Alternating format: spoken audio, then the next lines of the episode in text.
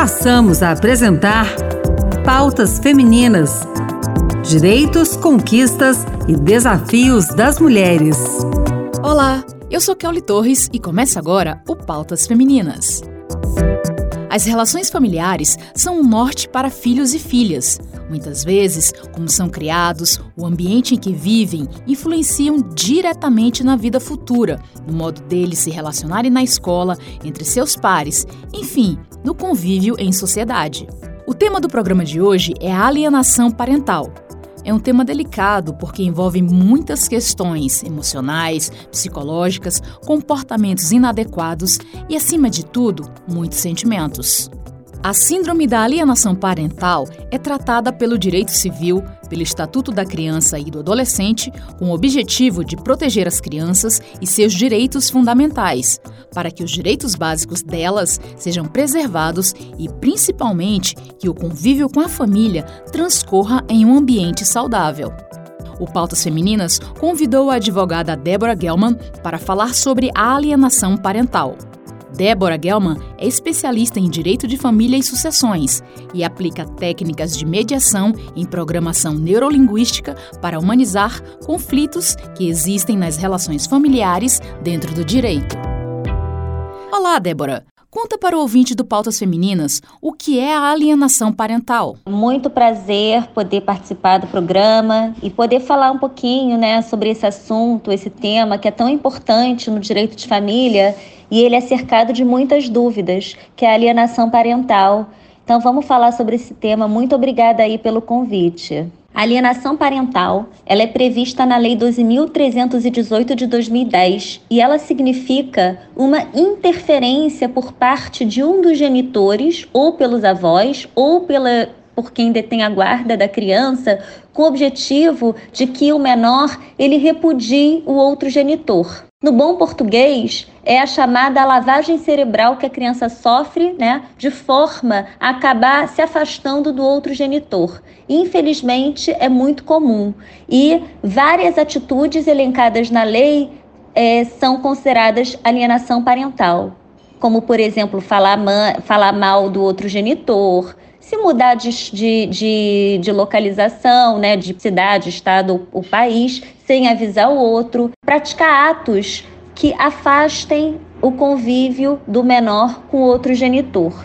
Isso são práticas, todos esses, é, esses exemplos que eu dei são práticas de alienação parental. Mas de que forma ela pode afetar ou prejudicar a criança? Ela principalmente prejudica a criança, que é a principal vítima, porque ela acaba se afastando do genitor alienado e perdendo o seu direito de conviver com ele. Além de causar impactos na relação filial, ela também afeta a formação da criança em seus aspectos intelectual, cognitivo, social e emocional.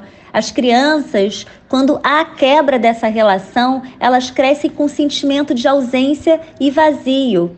E na psicologia, há casos em que essas crianças que foram alienadas, no futuro, elas acabam sofrendo de transtorno de ansiedade, depressão, acabam indo para o mundo das drogas e muitas vezes até a ocorrência de suicídio. É muito sério a prática de uma alienação parental. Felizmente, nós temos no Brasil a Lei 12.318 de 2010, que ela pune a prática da alienação parental. Débora, o que a legislação fala sobre como deve agir o genitor prejudicado nos casos de alienação parental? Na ocorrência de indícios de ato de alienação parental, o genitor vitimado, ele pode propor uma ação autônoma para se detectar a ocorrência e a reparação do dano causado, né? Para se detectar a ocorrência da alienação parental e a consequente reparação do dano causado. Se já há uma ação de guarda em trâmite, pode haver essa discussão incidental, que é nos próprios autos do processo, a partir do momento em que se tem o conhecimento dessa prática. O que, que vai acontecer? O alienador ele vai ser punido caso seja comprovada a prática da alienação parental. O alienador ele vai ser punido com a aplicação de multa e pode, inclusive, perder a guarda do filho no cenário mais grave. Eu quero dizer é que a prática da alienação parental é muito séria e ela tem que ser denunciada. Existem situações, e não são poucas, em que acontece a mudança física de um dos genitores, ou para um lugar distante, dentro do país, ou para o exterior. Como essa situação é avaliada dentro do direito de família? É, essa pergunta é muito interessante porque há casos né, em que o, o genitor que reside com o filho é, acaba tendo que se mudar de cidade, de estado ou de país, seja em razão de trabalho, seja em razão de, de um novo casamento. Então, o que, que a gente faz? Isso não impede, eu quero primeiro esclarecer que essa mudança de, de país, né, de domicílio, isso não influencia a questão da guarda compartilhada, porque a guarda compartilhada é a regra, né? As decisões em relação às crianças é, é, são decididas é, pelos dois mas a questão da convivência que vai acabar mudando um pouco. O que, que fazemos primeiro? É importante ter essa conversa. É, tem que avisar o outro genitor, por caso não se avise, vai ser configurada uma alienação parental e aí o juiz pode é, impedir.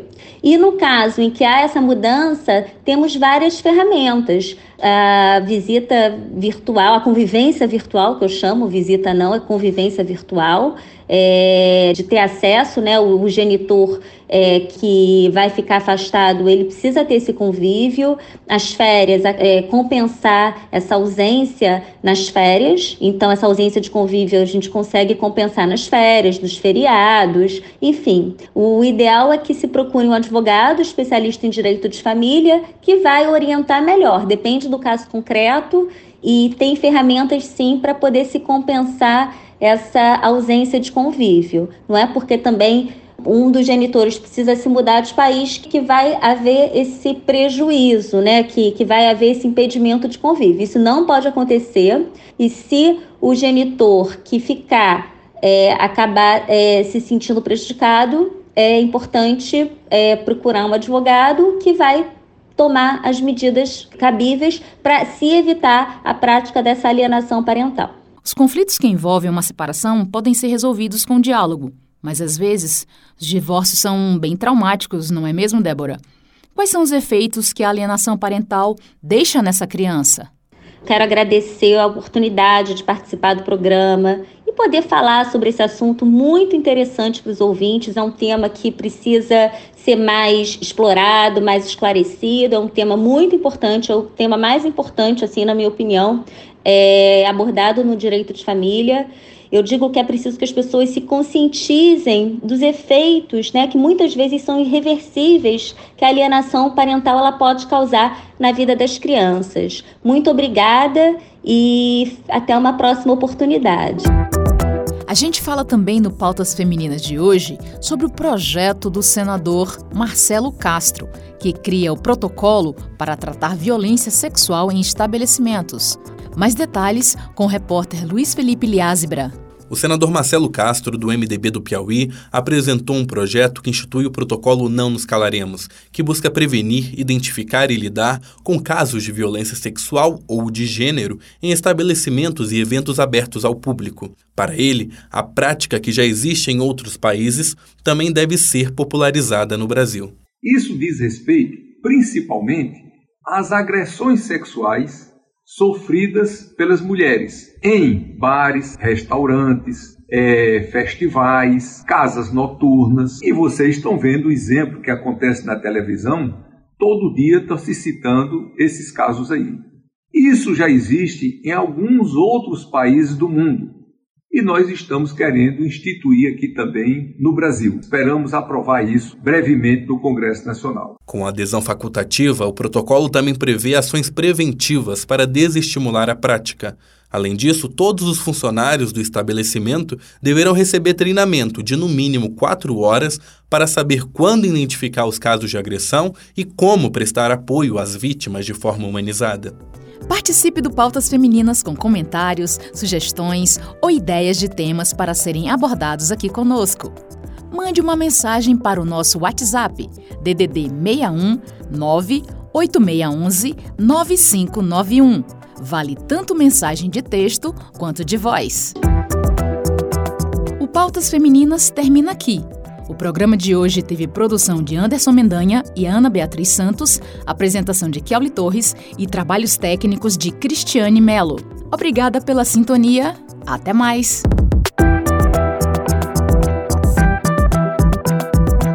Acabamos de apresentar Pautas Femininas Direitos, conquistas e desafios das mulheres.